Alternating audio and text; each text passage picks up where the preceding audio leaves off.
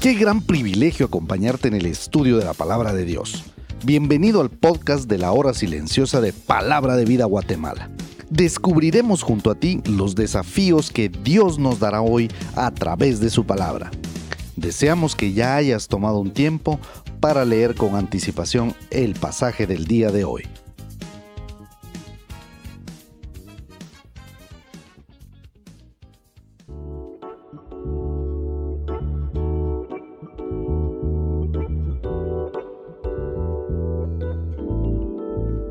Entonces Jesús dijo a sus discípulos, si alguno quiere venir en pos de mí, niéguese a sí mismo y tome su cruz y sígame.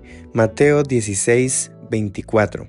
Muy buenos días, mi querido. Dios te bendiga en este nuevo lunes. Soy Héctor Salazar y gracias a él iniciamos esta nueva semana, segunda semana de enero. Así que vayamos a nuestro pasaje que para hoy estamos en Mateo, capítulo 16, del versículo 21 al 28 cuando estaba leyendo y estudiando este pasaje me pareció estar encontrando muchas perlas, muchos tesoros importantes, casi en todos los versículos. Probablemente tu Biblia, si es eh, versión Reina Valera 1960, arriba del versículo 21 tiene el título Jesús anuncia su muerte. Y esta es la primera vez de tres que lo hace. La segunda vez está en capítulo 17 Mateo y la tercera y última está en capítulo 20. Pero Jesús también acompañó este tema importantísimo que quería decirle a sus discípulos con varios detalles de ese momento. Él dijo que su muerte iba a ser específicamente en Jerusalén y sus verdugos iban a ser los ancianos de Israel, los principales sacerdotes y los escribas todo el gremio de líderes religiosos supuestos temerosos de Dios. La perla en todo esto es que Jesús no solo dijo que iba a morir, sino que dijo que iba a resucitar. Ojo con esto, las tres veces dijo que iba a resucitar y esto lo tenían que haber captado los discípulos. Luego en versículo 22 aparece nuestro buen amigo Pedro. Ayer él hizo una afirmación impresionante. Le dijo a Jesús que él era el Mesías, él era el Cristo, el Hijo de Dios viviente. Y Jesús como que en tono de felicitación le dice que había sido Dios Padre quien le había hecho saber eso y por eso lo dijo.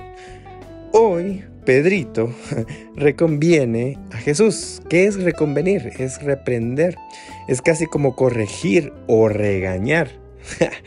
¿Qué tal? Pedro regañando a Jesús diciéndole, ten compasión de ti. Esto era como decirle que Dios no lo permita, que Dios nos libre de eso.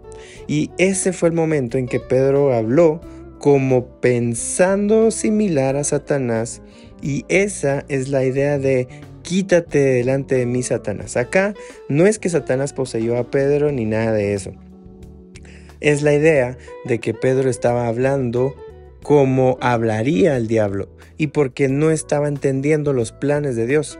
A esto se refiere cuando dice no pones la mira en las cosas de Dios, sino en la de los hombres. Pedro está pensando como humano y como el diablo. Quería que desobedeciera a Dios, pues. Y esta siempre ha sido la voluntad del diablo. Lo hizo con Adán y Eva, lo hizo con varios personajes, lo intentó con Jesús cuando lo tentó y es lo que hace con nosotros. Pedro con esto quería tomar su nombre que significa piedra y por poco termina siendo piedra de tropiezo. Y esto es lo que da pie al versículo 24, porque en este sentido de no desobedecer a Dios, sino obedecerlo, Jesús habla de tres acciones. Primero, negarse a sí mismo, o sea, hacer lo que Dios quiere. No lo que el mundo, no lo que el diablo y no lo que yo quiero. Segundo, tomar la cruz. Esto significa hacer la voluntad de Dios Padre. La cruz para la Trinidad era el centro del plan de salvación y del plan de redimir a la humanidad del pecado. Y tercero, seguir a Jesús, seguir su ejemplo de obediencia y sumisión a lo que Dios nos pide. Las tres acciones entonces tienen su base en la obediencia. Qué importante obedecer a Dios. Un distintivo de un discípulo, de un seguidor, de un hijo de Dios es la obediencia. Entonces, se vuelve el común denominador de estas tres acciones, en versículo 24, la obediencia. ¿Por qué es importante la obediencia? Versículos 25 al 27 nos dan tres razones. El 25 dice que el que quiera salvar su vida la perderá. O sea, el que prefiera ir en busca de sus proyectos, su éxito, sus planes, sus metas, lo que le conviene, y si a eso se quiere aferrar, puede que lo logre, pero eso será lo único que gane. Habrá perdido su vida en lo terrenal. Pero el obediente piensa en el que pierda su vida por causa de mí la hallará. Y dice, si entrego mi vida por alcanzar los intereses de Dios, habré encontrado mi vida. ¿Dónde? En una vida eterna con Dios. Primera razón. Segunda, versículo 26. Porque es la idea que desde la perspectiva de Dios no sirve de nada alcanzar metas, obtener logros, lograr méritos terrenales, que no está mal, pero si se pierde el alma. ¿En dónde? En el infierno. Esa sería la segunda. Y la tercera y última razón, versículo 27, porque Jesús va a regresar junto a sus ángeles y va a pagar o sea, va a juzgar las acciones de cada uno. Entonces, en resumen, primero, es mejor ser obediente porque se puede llegar a hallar la vida eterna. Segundo, es mejor ser obediente porque si no, se puede llegar a perder el alma en el infierno. Y tercero, es mejor ser obediente porque hay recompensa por serlo. Hay una paga por obedecer. Por eso, vívelo. Pienso que hay que terminar este podcast pensando, ¿quieres ir en pos de Jesús sinceramente? ¿Estás realmente dispuesto a negarte a ti mismo? O sea, a decirle no a tus deseos carnales, no a tus pecados o tentaciones. ¿Quieres tomar tu cruz? O sea, ¿prefieres obedecer la voluntad de Dios y no la tuya?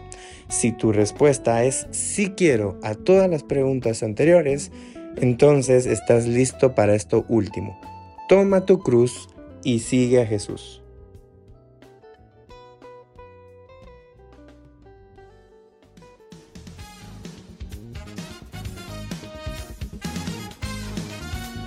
Es emocionante saber los tesoros que Dios tiene en su palabra para nosotros. Ayuda a tus amigos a que descubran la voluntad de Dios para su vida. Comparte este podcast con ellos. No olvides seguirnos en nuestras redes sociales.